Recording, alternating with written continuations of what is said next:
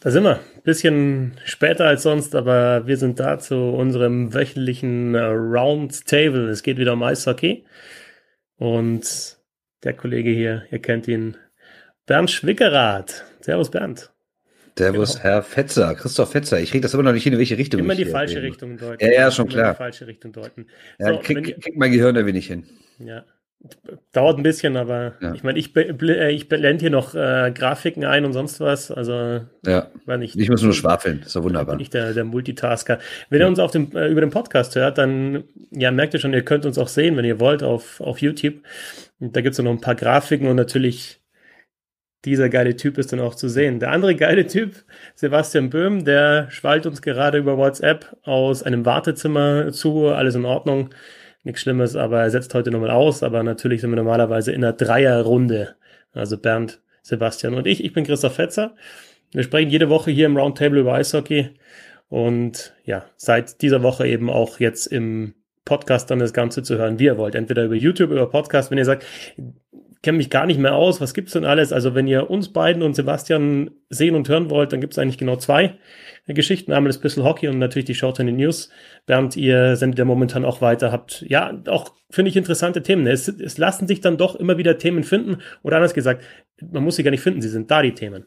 Ja, wir haben natürlich auch ein bisschen Glück, wenn dann so spektakuläre Sachen passieren wie die DL Awards oder wenn in Krefeld wieder der Baum brennt oder was so weltweit passiert. Das heißt wieder, immer noch. ist das doch ja, immer noch. Ja, ja, obwohl es ein neues Feuer ist, muss man sagen. Das ist nicht mehr das Ponomare-Feuer, sondern das, das Corona-Feuer. Ist jetzt ein anderes. Ne? Aber ähm, ja, irgendwie aktuell gibt's immer noch Themen in, im internationalen Eishockey, obwohl ja seit Wochen bis auf Weißrussland gar nicht mehr gespielt wird. Irgendwie finden wir immer noch was. Äh, ja, Sonst, äh, Sebastian kann man natürlich auch noch äh, anders hören und sehen, hin und wieder, nämlich bei den Nürnberger Nachrichten im Podcast bei nordbayern.de oder wenn dann über äh, Instagram, glaube ich, wurde ja sein Interview mit Niklas Treutel, dem Torwart der Ice Tigers, gestreamt.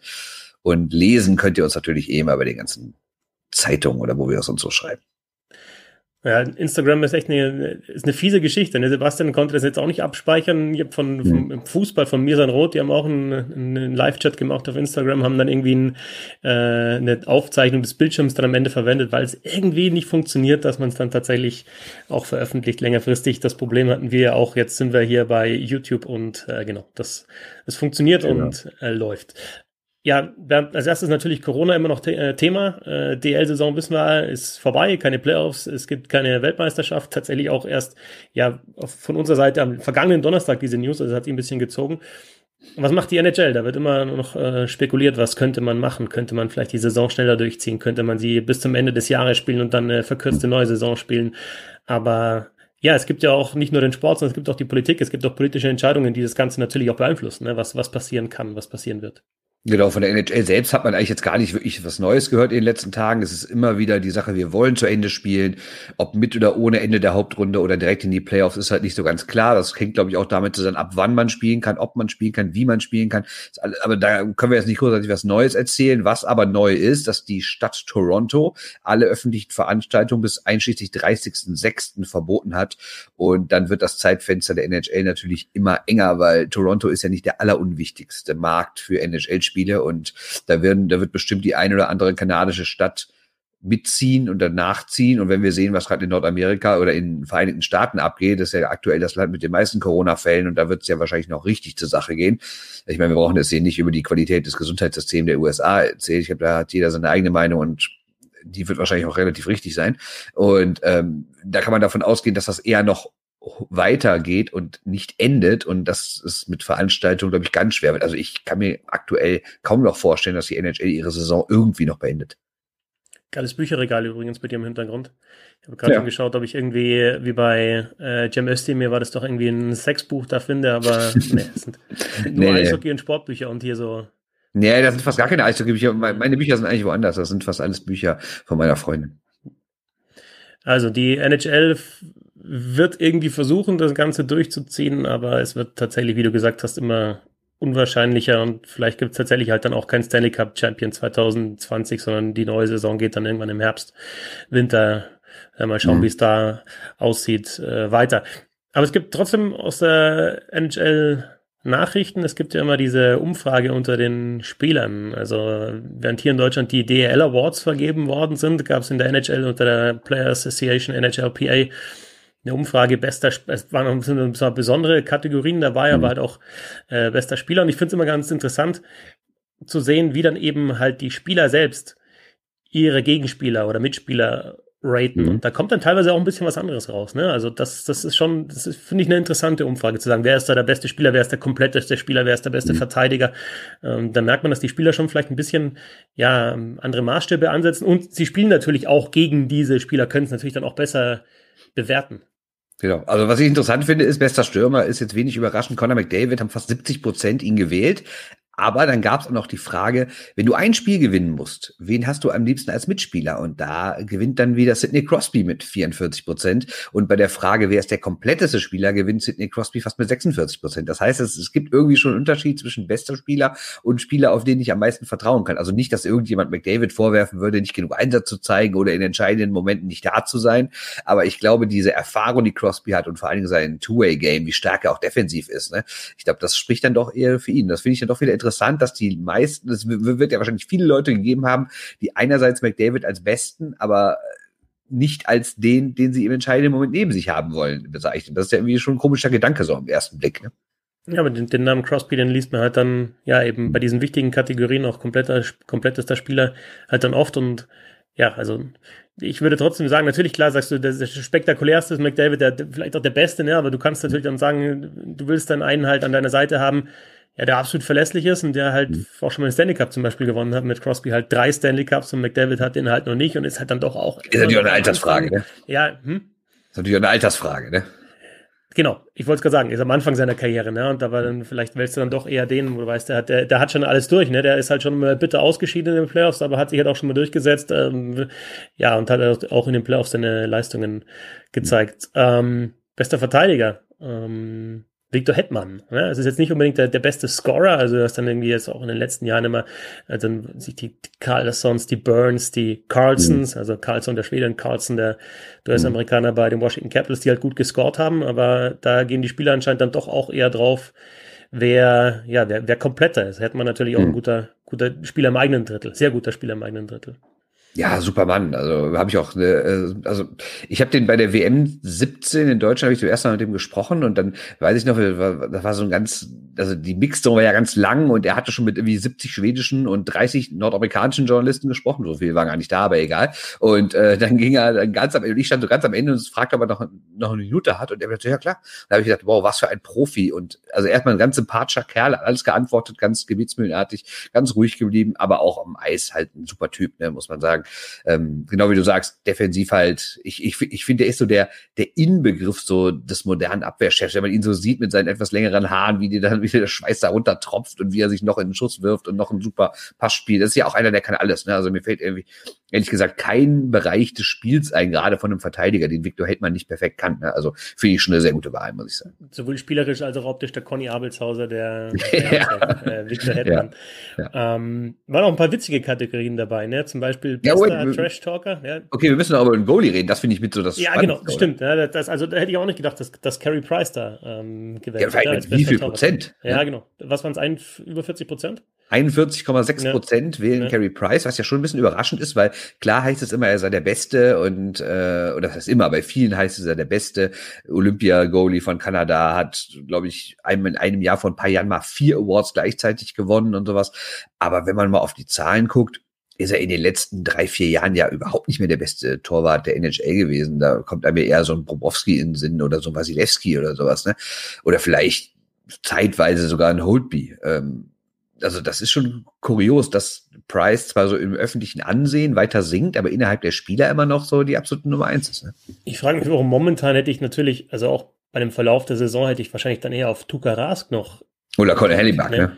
Oder der Hellebuck, genau. Aber ja. auch Rask, bei dem man auch weiß, okay, der ist halt schon gut, der hat noch keinen Stanley Cup als Nummer eins gewonnen, aber er ist halt ja. auch schon weit gekommen in den Playoffs und spielt halt echt eine sensationelle Saison. Also ich habe mir jetzt in den letzten Tagen nochmal ein paar Spiele angeschaut und relativ oft Boston, weil ich mir die besseren Teams angeschaut habe. Mhm. Also Rask hatte wirklich echt eine saustarke Saison gespielt. Ja, also super. Price überrascht mich da halt auch, weil er, aber gut, andererseits, ja, sind das halt die Spieler, die auf ihn schießen, ne? Und dann äh, vielleicht tatsächlich sagen, okay, er ist dann der, wohl doch dann der beste Einzelspieler. Zumindest aus Sicht der, der Mitspieler. Und man darf auch nicht vergessen, er hat natürlich auch seit Jahren keine wirklich gute Mannschaft vor sich. Ne? Also wenn man natürlich bei Rask oder Wasilewski sagt, äh, das sind super Torhüter, ja, die haben aber auch mit die besten Teams der Liga vor sich oder vielleicht sogar die besten. Und Price hat halt die Montreal Canadiens vor sich. Ne? Also das ist natürlich ein bisschen was anderes. Für Frank Drebin haben sie geschrieben, äh, hier bei YouTube, für ihn zeigt es, dass auch unter den Spielern Price überschätzt ist. Ich glaube, das ist kein Canadiens-Fan, sondern nicht ein, äh, ein Maple Leafs-Fan. Also was bei Price halt schon so ein Thema ist, ist, dass ich, ich finde, der Vertrag ist halt zu brutal. Ne? Also ja. nennen wir einen an, ein anderes Team, das wirklich längerfristig erfolgreich war, das halt einfach ein, ein, den Torwart als bestbezahlten Spieler hatte und halt dann da, das sind über 10 Millionen, die der verdient im Jahr. Ne? Florida ist jetzt ähnlich mit Bobowski, ne? dass man sich auch fragt, ja. was macht ihr da? Ne? Wie könnt ihr genau. da irgendwie über Jahre so einen Riesenbetrag raushauen für einen Torwart? Ne? Und schau dir die letzten Stanley Cup-Sieger an. Klar sind es auch gute Goalies gewesen, aber es sind jetzt nicht so die, die absoluten Superstars ihre, ihres Teams gewesen. Ne? Bei Price kann man ja wirklich sagen, dass es ja schon der Star der Montreal Canadiens jetzt auch über, über, über mehrere. Man hat natürlich auch in Montreal Tra Tradition, dass die, die überragenden Goalies haben. Ne? Im Laufe der Jahrzehnte gab es ja immer wieder unfassbare Leute, ne? Sei es, weiß nicht, Dryden, Roy, Plant, äh, was auch immer, ne? Also gab es ja immer wieder unglaubliche Sachen, äh, unglaubliche Spieler und dann die haben natürlich auch so einen Anspruch, immer so mit den besten Torwart der Welt zu haben. Ne? Vielleicht hat man deswegen auch gesagt, wir investieren richtig in den. Aber ob das langfristig so klug war, glaube ich ehrlich gesagt nicht. Auch die beste Frau wurde gewählt. Mhm. Das ist eine Kanadierin, Marie-Philippe Marie Poulain. Mhm. Äh, dazu natürlich die US-Amerikanerinnen, die man auch kennt jetzt aus den vergangenen Jahren, Hillary Knight und Kendall Coyne Schofield. Mhm. Das waren die Top 3. Mhm. Ich glaube, die Namen sind jetzt seit, war das letztes Jahr All-Star-Game oder war das schon 2018 das All-Star-Game, als, als, als Schofield 18 schon. da so. Also, ne, Quatsch, 19. Ja, Dieses Jahr gab es ja eins.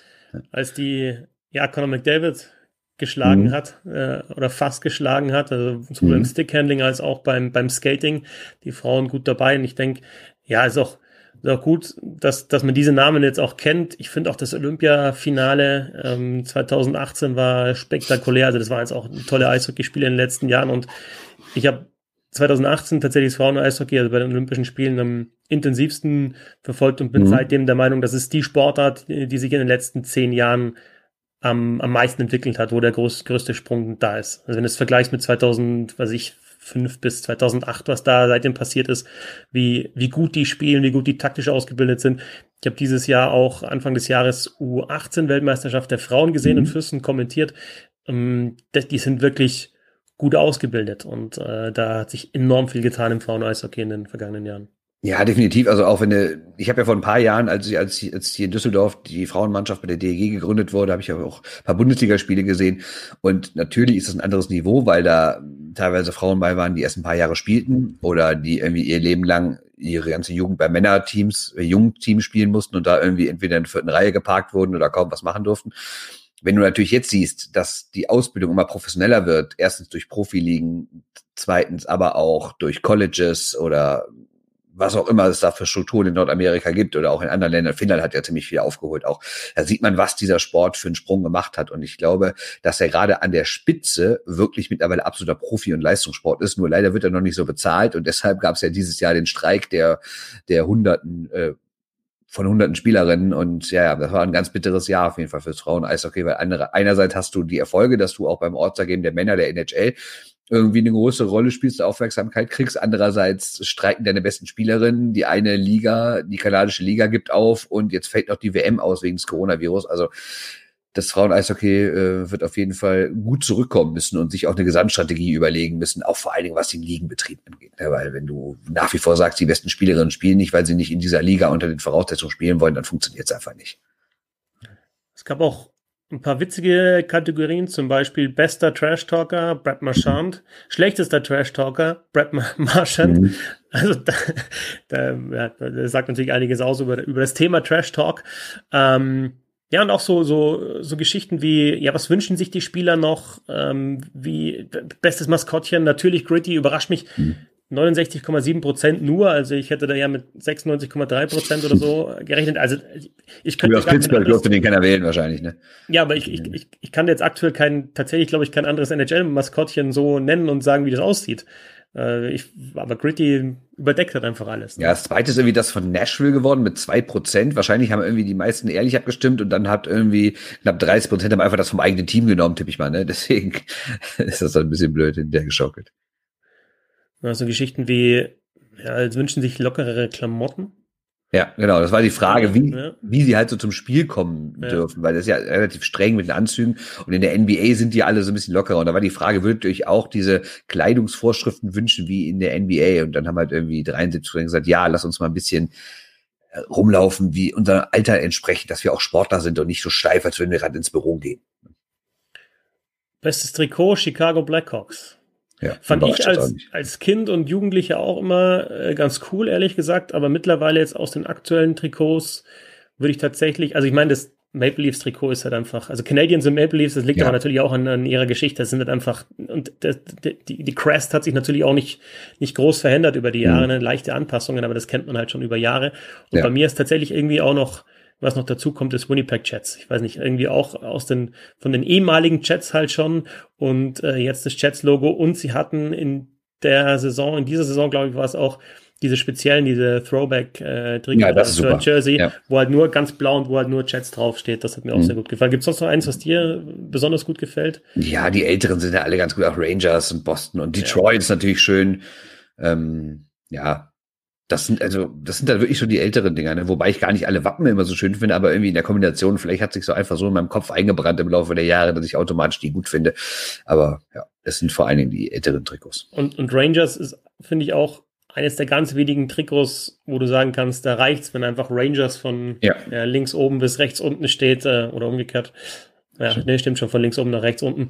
Äh, also mit dem Namen einfach drauf, das, kann nicht jedes Team oder das kann kaum ein Team, aber die, die Rangers können es. So sieht's aus. So viel also zur Umfrage in der NHL, eben unter den Spielern in der Players Association. Äh, ja, in, in Deutschland, Bernd hat es auch Awards gegeben, die DL Awards, die vergeben worden sind.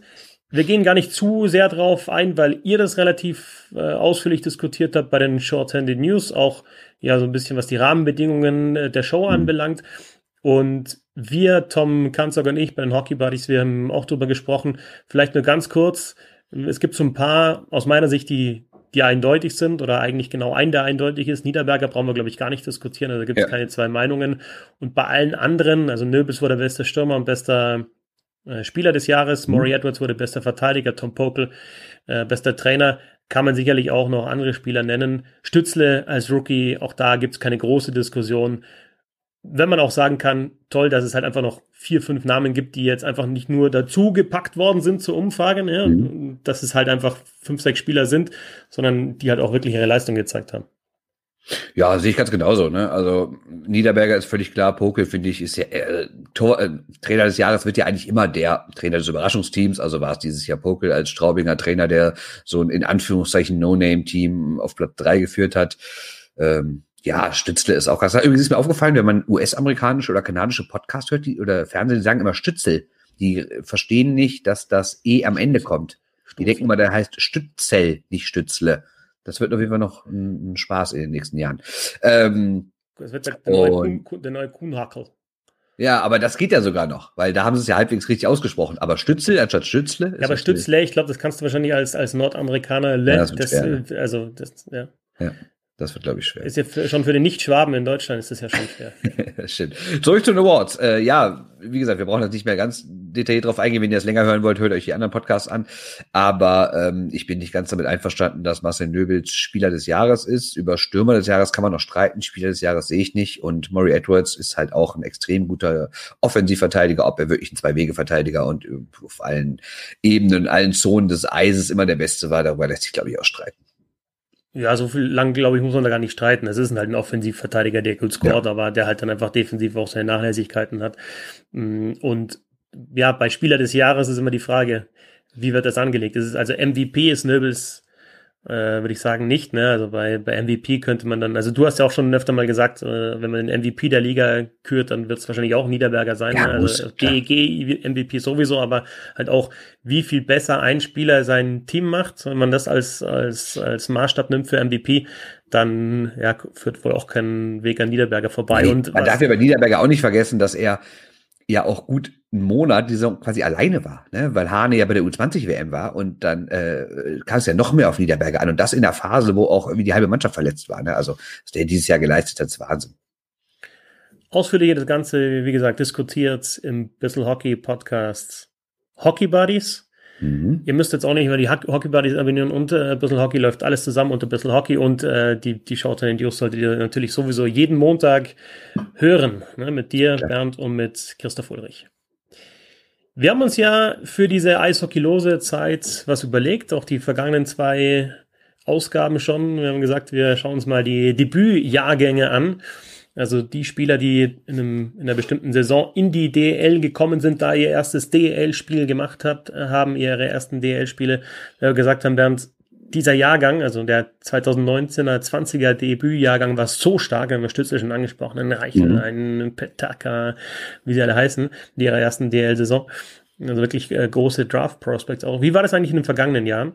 Und haben schon die ersten beiden Jahrgänge diskutiert und haben jetzt eben den DL-Debütjahrgang 2007, 2008 und den schauen wir uns jetzt mal an. Und wenn ihr den Podcast hört, dann seht ihr das nicht, aber wir haben natürlich hier wieder schön mit, mit viel Aufwand, beziehungsweise ich habe es gemacht, äh, eine Grafik vorbereitet.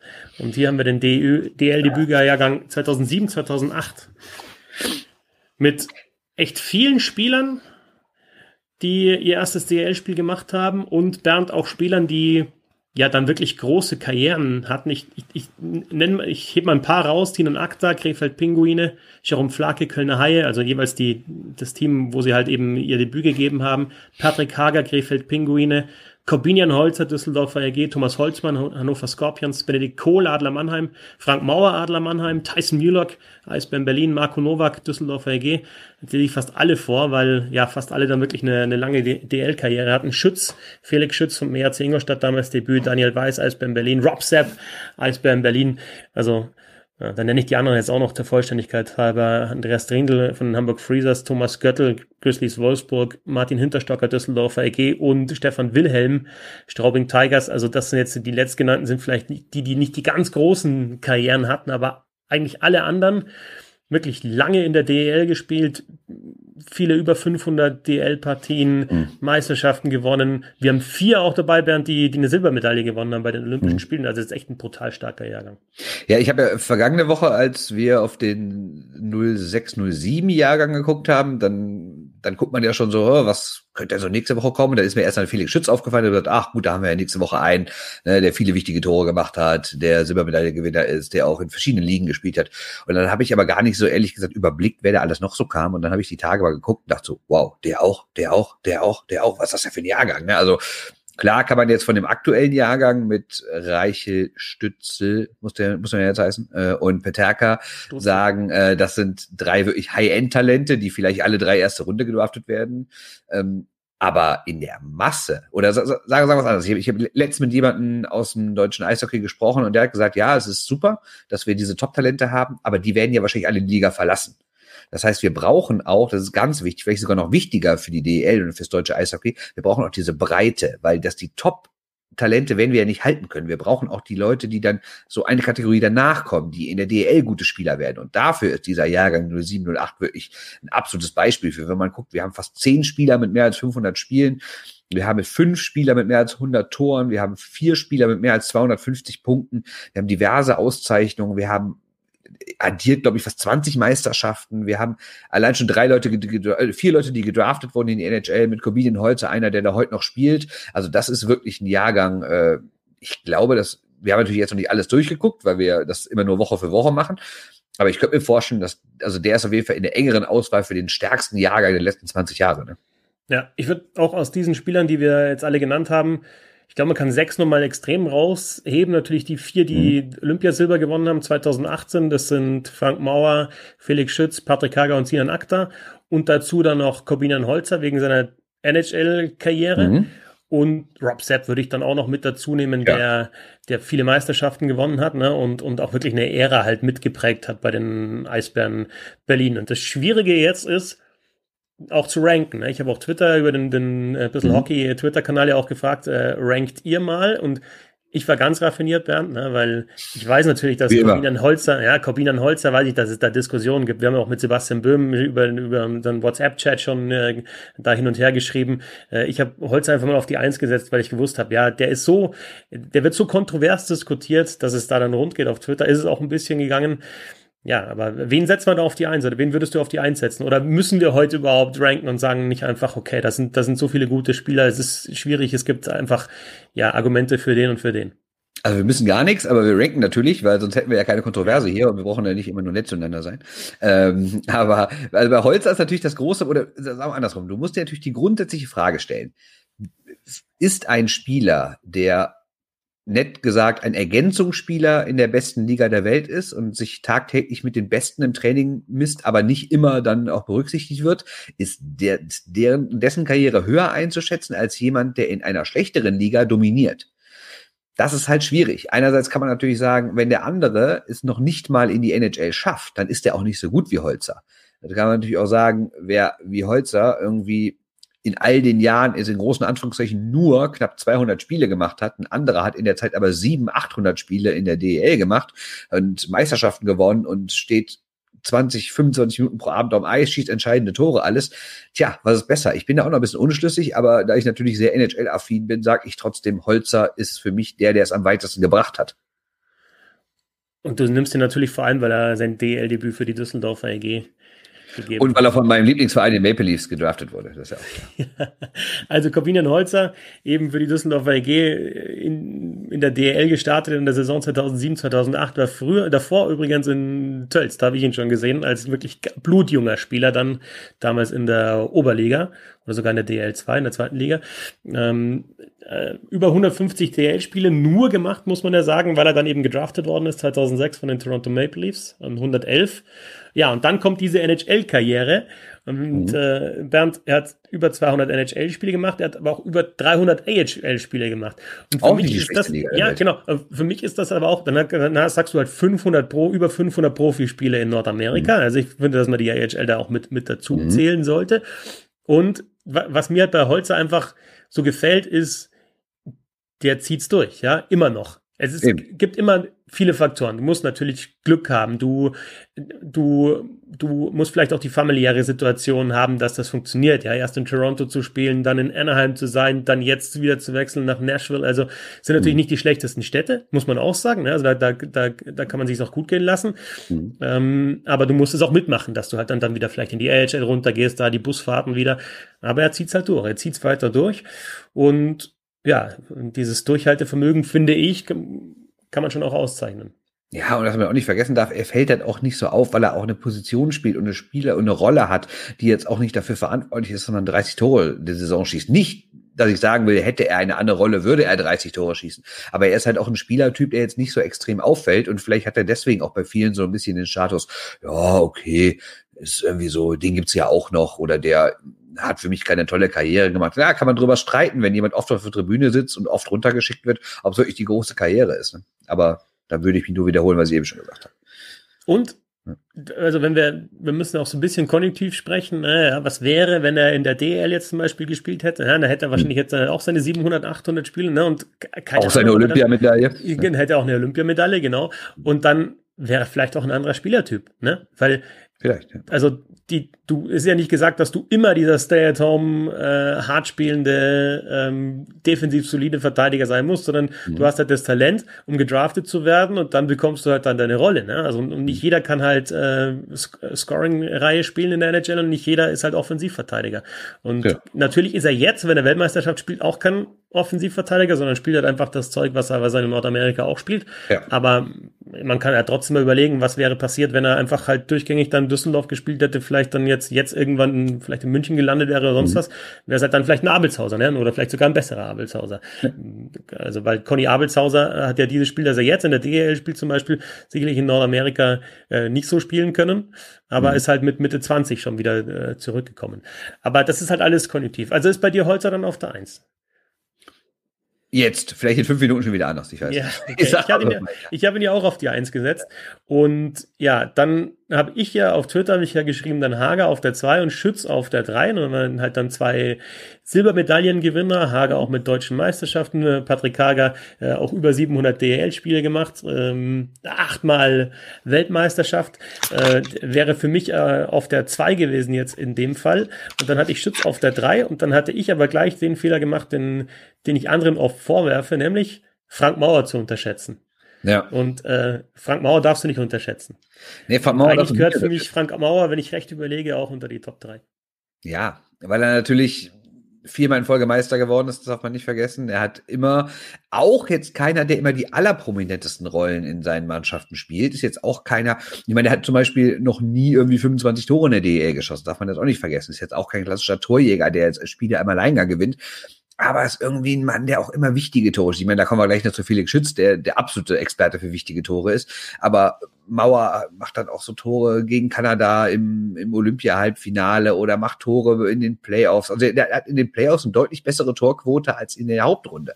Äh, wie ist das so ein Mann, der dann immer da ist, wenn es drauf ankommt? Und ja, auch ein, auch, auch ein großer Mann, aber auch, auch keiner, finde ich, der irgendwas besonders schlecht kann, aber auch keiner, von dem du sagst, der ist jetzt in der und der Sache der absolute Überexperte. Ne? In allem irgendwie besser als der Durchschnitt. Also absolut guter Mann, aber halt auch keiner, ich glaube, egal in welchem Team er war, wenn du dann gefragt worden wärst, wer sind denn die besten drei Spieler, taucht Mauer selten auf. Aber andererseits, wenn du die Trainer und Mitspieler fragst, wird das wahrscheinlich einer sein, der relativ oft genannt wird. Ne? Ja, ver vergiss mir auch die, die, die Fähigkeit in Unterzahlen nicht. Also da ist ja. es tatsächlich einfach ein, und, und was du gesagt hast, der ist immer da, wenn es darauf ankommt, du musst auch mal in wichtigen Spielen schauen. Ja, wenn, wenn andere untertauchen, äh, Mauer ist da. Selbst jetzt vergangene Saison äh, 18, 19 Finale auch einer der besseren Münchner dann gegen, gegen, gegen Mannheim. Das erste Spiel auch entschieden, glaube ich, ne? War das nicht so? Ja, genau. Ja, da hat er den, genau, ja.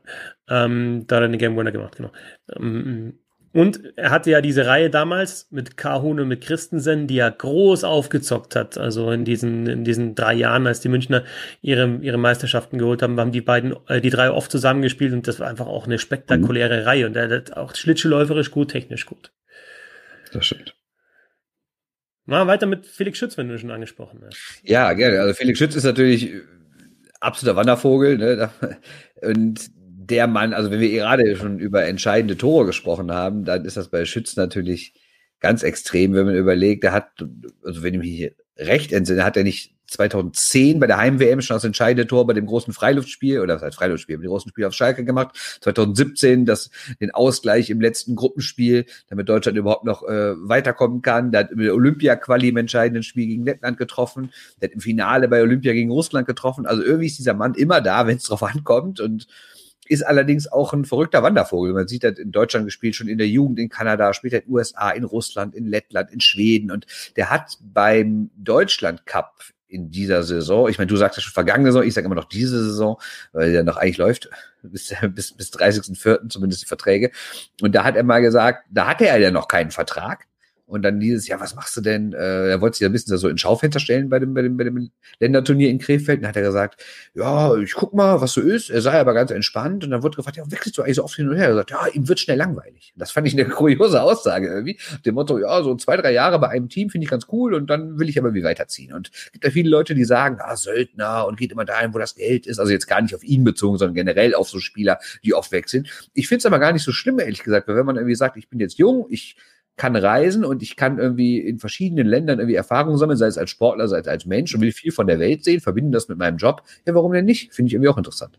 Ja, auf jeden Fall ein, ein, interessanter Typ, auch in Interviews, keiner, der so nur 15 Antworten gibt, ne, sondern ja. einer, der halt einfach auch zu quatschen anfängt und halt einfach auch so ein bisschen sein, sein Herz auf der Zunge trägt und das ist auch, finde ich, erfrischend.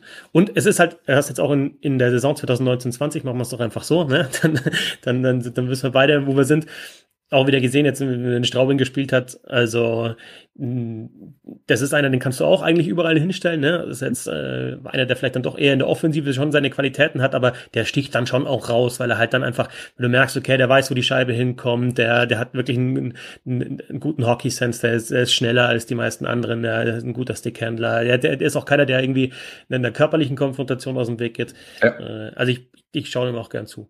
Ja, ich meine, er hat auch gute Zahlen. Ich meine, er hat vier DEL-Saisons von mindestens 30 Punkten, das haben auch nicht so viele.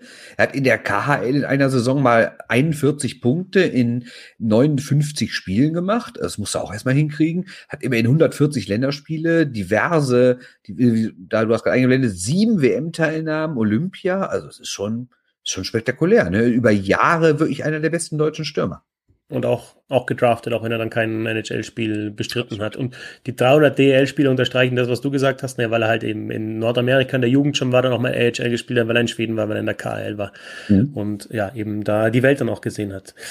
Äh, wo ist er bei dir dann, Felix Schütz? Ist er in den Top 3? Weil ich habe meine Top 3, die ich getwittert habe mit, mit Holzer, Hager, Schütz, habe ich jetzt schon wieder äh, umgeworfen, weil Mauer muss rein. Also Mauer muss rein für mich in die Top 3. Ne, ich finde eher Schütz als Mauer bei mir. Also Schütz ist dann auf der 2 oder auf der 3? Noch auf der 2, aber ich weiß nicht, ob Hager gleich noch auf die 1 an einen vorbeizieht. Es ist, ist gerade wie so ein Pferderennen in meinem Kopf. Ich bin noch nicht ganz sicher. Für Patrick Hager sprechen natürlich, dass er deutsche Meisterschaften geholt hat, im, im Unterschied zu Felix Schütz. Ne? Der hat keine, keine, äh, keine Meisterschaft gewonnen, Schütz. Ja. Äh, Hager auch äh, Olympia Silber, mehr DEL-Spiele, weil er halt ja komplett in der DEL war. Ähm, und noch eine WM-Teilnahme mehr und ja gut, Schütz spielt auch teilweise Center. Ähm, aber ich, ich finde, Patrick Hager ist, klar, dann haben wir natürlich Dreiseitel und Kaun auch noch, die in der NHL spielen und die Center sind, aber wenn man es die DL-Center anschaut, die deutschen DL-Center der vergangenen Jahre, kommt, kommt da nicht so schnell jemand an Patrick Hager vorbei.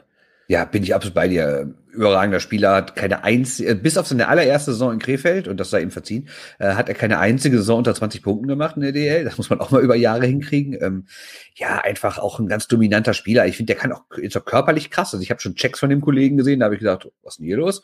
Ähm, Obwohl es gar nicht so ein Tier ist, ne? Der ist, der nee, ist aber der hat 1,80 und auch nicht so breit, ne? aber der ist halt einfach stabil.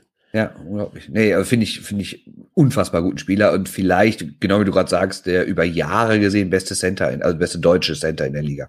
Nicht bei dir. Ja. Und auch alle Situationen, ne? der, der, spielt überall, wo er war, hat er Überzahl gespielt, der spielt auch äh, sehr verletzlich Unterzahl, ist ein guter Bully-Spieler und eben ja halt einfach auch einer der, der, der nerven kann. Ne? Und auch so ein bisschen, nicht immer subtil, aber teilweise schafft das auch subtil zu nerven. Ne? Dann halt genau so viel zu machen, dass er keine Strafen bekommt und der Gegenspieler halt schon. Das hat er äh, ja fast perfektioniert, würde ich sagen.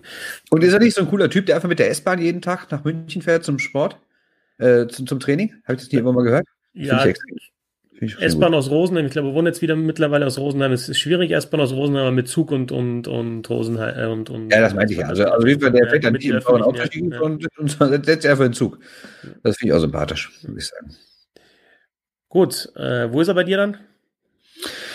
Ja, auf der 2. Ich lasse Holzer auf der 1, allein nur, weil wir so viele Jahre, auch wenn er nicht durchgängig in der NHL war und da jetzt vielleicht nicht Victor Hetman 2.0 ist, aber ähm, ich lasse Holzer auf 1, zu Hager auf 2 und Schütz auf 3. Okay, dann gehe ich fast mit mit dir. Ähm, ich, ich nehme Mauer auf die drei für Schütz, auch wenn es mir in dem Jahrgang wirklich sehr, sehr schwer fällt, da die Top 3 so zu, zu nominieren. Aber ich würde Hager vielleicht dann noch vor Mauer auch packen, andere Positionen, ne? wenn du Center spielst, nochmal vielleicht mehr, mehr Verantwortung. Mhm. Äh, ja, und halt auch, also es war nie eine Diskussion, ob Hager zur, zur WM fährt. Bei Mauer, der ist dann teilweise noch gestrichen worden, was ich halt nicht verstehen kann, aber das war halt dann eben auch, da, da sieht man dann auch, was er vielleicht dann so, ja, da sind vielleicht auch andere unterschätzt haben und deswegen äh, ja. ja teilweise dann eben nicht mit dabei war bei der Weltmeisterschaft. Äh, was machen wir mit Akta und Sepp noch? Ne? Also ich habe da jetzt keine Grafiken vorbereitet zu den beiden, aber wir wissen natürlich bei Sinan Akta, der war ja mal Verteidiger des Jahres, auch jetzt über Jahre hinweg wirklich ein sehr stabiler deutscher Verteidiger in der Liga mhm. mit, mit viel Eiszeit und Drop Sepp natürlich mit, mit seinen deutschen Meisterschaften und teilweise die meisten Shutouts und wirklich Jahre auch in der Liga. Ja, Fünfmal Meister. Und ja. auch zweimal gedraftet, allerdings halt nicht aus der, mhm. aus der DL raus, ne, Rob Sepp, der ist ja erst dann später. Der ist Jahrgang 81, also auch deutlich älter als die anderen, äh, die wir jetzt genannt haben. Aber ja, der Eisbären-Torwart eigentlich, genau. oder? In der DL. Ja, vor allen Dingen, also wir, also wir hatten ja ursprünglich gesagt, wir nehmen jetzt keine ausländischen Spieler rein, die hier nur so zwei Jahre gespielt haben, auch ja, wenn die in dem Jahr debütiert haben. Ne? Gespielt, ja. Genau, aber äh, da ging es uns natürlich darum, weil wir sagen wollten, wir wollten mal gucken, was so aus dem deutschen Nachwuchssystem rausgekommen ist und ob das wieder im Vergleich zu den drei aktuellen, ob das da wirklich sich so sehr verbessert hat oder ob es auch früher schon mal gute Jahrgänge gab. Aber bei Sepp haben wir jetzt eine Ausnahme gemacht, weil er so lange hier gespielt hat und dann natürlich doch schon der Liga seinen Stempel aufgelöst hat. Das ist ja keiner, der irgendwie mal für zwei Jahre vorbeikam, sondern der jahrelang ein dominanter Torwart in der Liga war, Meisterschaften gewonnen hat und dann nochmal zurückgegangen ist und über die DEL dann wirklich nochmal in die NHL geschafft hat. Ja, klar, also ist natürlich der Eisbären-Torwart des vergangenen Jahrzehnts, ist auch der Eisbären-Torwart dieser, dieser Dynasty, wie man ja dann sagen würde. Ähm, ganz großer auf jeden Fall, gar keine Frage. Und bei Aktak muss man sagen, den fand ich in Krefeld immer richtig stark. Dann ist er nach Mannheim gegangen, war am Anfang auch noch gut. Ich finde, der hat in den letzten Jahren aber so ein bisschen abgebaut. Er war ja auch mal Verteidiger des Jahres in der Liga. Aber ich finde, in den letzten Jahren hat er nicht mehr diese Dominanz. Also wenn ich vorher die Mannheimer gesehen habe, dann habe ich immer gedacht, wow, der ist echt stabil, der spielt einen guten Pass hinten raus, ne? der kann auch ein bisschen was. Der ist jetzt nicht nur so einer, der sich vors eigene Tor stellt, sondern der kann ein bisschen mehr. Ich finde, in den letzten Jahren spricht kaum noch einer über ihn und dass er auch in der Nationalmannschaft längst keinen, längst keinen Stammplatz mehr hat, ist auch irgendwie nicht unberechtigt, finde ich. Zweimal Meister geworden mit Mannheim, Verteidiger des Jahres 15, 16. Hm. Über 700 DL-Spiele, drei Weltmeisterschaften, auch Olympia Silber. Also da auch ein, ein gutes Resümee. Und um, um, um nochmal zu sagen, wie stark dieser Jahrgang ist, wir haben jetzt gar nicht über Jerome Flacke zum Beispiel äh, gesprochen, der ja da auch noch mit dabei ist. Der auch, auch mehr als Meister, ne? Ja, genau äh, auch gedraftet. in der Liga auch gedraftet worden ist, genau. Ähm, und dann auch so Benedikt Kohl, über 600 DL-Spiele, drei Weltmeisterschaften, vergisst man auch immer so. Und dann sind ja. dann Tyson Mulock über 600 DL-Spiele, fünfmal Meister geworden mit den Eisbären Berlin. Klar, du musst auch im richtigen Team sein. Auch, auch so Daniel Weiß, lang gehalten, Thomas Holzmann, lang in der Liga gespielt. Ähm, ein dann haben wir noch einen Stefan Wilhelm, das sind vielleicht so Namen, die. die Marco Novak würde nicht vergessen. Marco Novak natürlich. Immerhin quasi der Abwehrchef von der besten Abwehr der Liga aktuell, plus ja. Kapitän der Nationalmannschaft beim Deutschland Cup, ne? Also war so ganz nebenbei. Ja. Nee, das habe ich jetzt bloß unter den Tisch fallen lassen, weil er da. Nee, nee, ja, nee, natürlich, der, der gehört. Der in der Anti-Düsseldorf-Geschichte hier. Gehört natürlich auch mit dazu. Als jetzt, aber wenn, wenn so ein Novak jetzt, äh, bin ich mir sicher, in anderen Jahren wäre der Top 3 und äh, jetzt ist er aktuell vielleicht in dem Jahrgang nicht mal Top 5, wenn wir sagen, die besten Karrieren. Aber ist er bei dieser die besten, besten Karrieren. Muss wahrscheinlich sogar um Top 10 kämpfen. Äh, so eine Frage, was man eben ja als Kriterium nimmt. Wir haben es diskutiert. Schön. Und jetzt Bernd, haben wir zum Abschluss noch, weil ja kein Eishockey läuft momentan, äh, kann man natürlich Real Life schauen. Ne? Also jetzt gerade auch heute gesehen, die Augsburger Panther packen auf Facebook nochmal alle ihre CHL-Spiele. Kann man vielleicht auch mal reinschauen. Äh, Sportschau.de zeigt am genau. Wochenende genau, das Olympia-Halbfinale. Olympia-Halbfinale gegen Kanada, genau. Äh, NHL-TV kann man auch natürlich immer Real Life schauen, aber mhm. man kann natürlich auch lesen. Deswegen haben wir jetzt zum Abschluss nochmal jeweils ein Eishockeybuch äh, dabei. Fang du an. Also ehrlich ist das natürlich eine ganz miese Vorbereitung, unsere eigenen Bücher irgendwann promoten zu können, aber wir fangen mit anderen an. äh, ich, habe kein äh, Buch hab, geschrieben. Ich habe kein Buch geschrieben. Ja, kommt noch, kommt noch. Ich habe das äh, schon vor längerer Zeit mal angefangen zu lesen, habe es dann zwischendurch wieder weggelegt und jetzt lese ich es wieder. Everyday Hockey Heroes von Bob McKenzie. Bob McKenzie kennt ja jeder von euch wahrscheinlich, ist äh, wahrscheinlich die größte Reporterlegende im nordamerikanischen Eishockey und damit wahrscheinlich auch weltweit, ähm, hat dieses Buch aber nicht selbst geschrieben, hat nur ein Kapitel selbst geschrieben, sondern er hat äh, ist quasi er ist quasi der Herausgeber, weil es werden Geschichten erzählt in der Ich-Form. Die haben natürlich die Leute nicht alle selbst geschrieben, ist ein bisschen wie bei Players Tribune, dass da Leute ihre Geschichte erzählen und professionelle Schreiber haben sie dann vernünftig in, in Worte gefasst. Aber es geht halt um Leute, die jetzt nicht unbedingt Wayne Gretzky heißen oder Mario Lemieux oder sowas, sondern es gibt Leute, äh, die Kleinigkeiten gemacht haben. Das heißt, Kleinigkeiten ist falsch ausgedrückt, aber die halt nicht immer äh, ganz im Rampenlicht stehen, sondern zum Beispiel jemand, der einen Arm oder ein Bein verloren hat und dann Sledgehockey spielt oder äh, oder äh, zum Beispiel der Mann, den man ähm, ja, wie heißt es denn nochmal von, äh, ach, jetzt habe ich gerade, jetzt habe ich gerade ein Brett vor dem Kopf. Aber äh, zum Beispiel auch Reporter, die an, eigentlich aus einer, aus einer, aus einer Minderheiten-Community kommen und sich hochgearbeitet haben. Oder es gibt Leute, die irgendwie für ihre Community auch andere Sachen machen und, äh, und irgendwie Leuten helfen, die es nicht so einfach hatten im Leben. Also es geht das, das grundsätzlich Verbindende des Buches ist immer Eishockey, aber es geht nicht nur um Profi-Eishockey. Es geht generell um Leute, die gute Sachen gemacht haben oder die eine spannende Lebensgeschichte haben, sei es in der Jugendliga, sei es irgendwie in den Medien, sei es irgendwie in, im Sledgehockey, sei es im, im Anführungszeichen richtigen Eishockey. Äh, ja, also viele bunte, schöne Geschichten, die auch mal ein bisschen Mut machen und gerade jetzt in der Zeit, wo ja viele so ein bisschen auch gelangweilt und vielleicht auch zusehends genervt da zu Hause sitzen, äh, ist ein schönes Buch, was auf jeden Fall für gute Laune sorgt, weil Leute, die auch viele Probleme, viele Steine im Weg hatten, trotzdem die aus dem Weg geräumt haben und irgendwie ein schönes Leben leben oder zumindest irgendwie großen Erfolg gefeiert haben über den Sport mit dem Sport. Jetzt hätten wir uns doch vielleicht ein bisschen vorher absprechen sollen, was wir, was wir vorstellen, weil du hast ja gesagt, auf kein, du hast mir einen sehr verboten, was ich jetzt hier beim ersten Mal noch nicht vorstellen darf, aber schauen, was ich hier habe. Ja, sehr gut. Ja. Komischerweise, gleicher Autor, Bob McKenzie, ne, Hockey Confidential. Ähm, das hat und er selber geschrieben. Das ist übrigens das, der Grund, dieses Buch ist der Grund, warum Bob McKenzie gesagt hat, er schreibt nie wieder ein Buch, weil er so viel Energie in dieses Buch, was du jetzt vorstellst, reingesteckt ja. hat. Er sagt hat, das hat mich fertig gemacht. Und dann kam aber dieses Angebot, ja, willst du nicht doch noch mal ein Buch machen? Er sagt, auf gar keinen Fall. Ja, du musst nur den Namen geben und ein Kapitel schreiben. Er sagt, okay, dann mache ich's. Das Buch entstanden, was ich gerade gezeigt habe.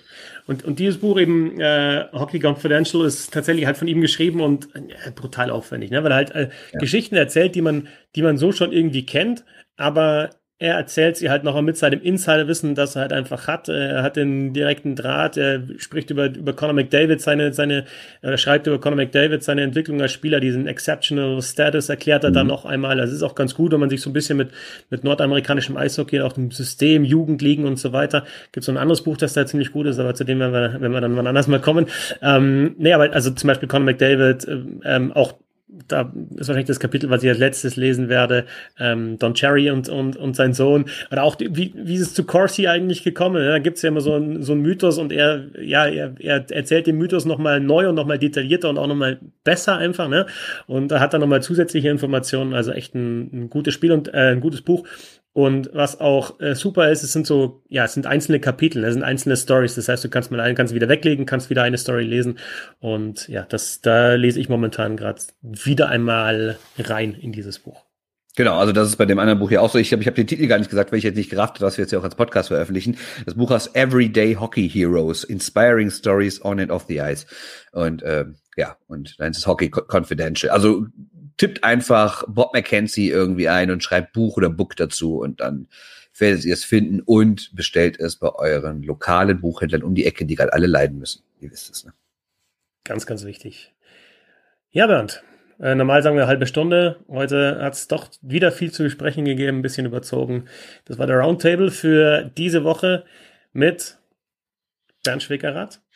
Und Christoph Fetzer.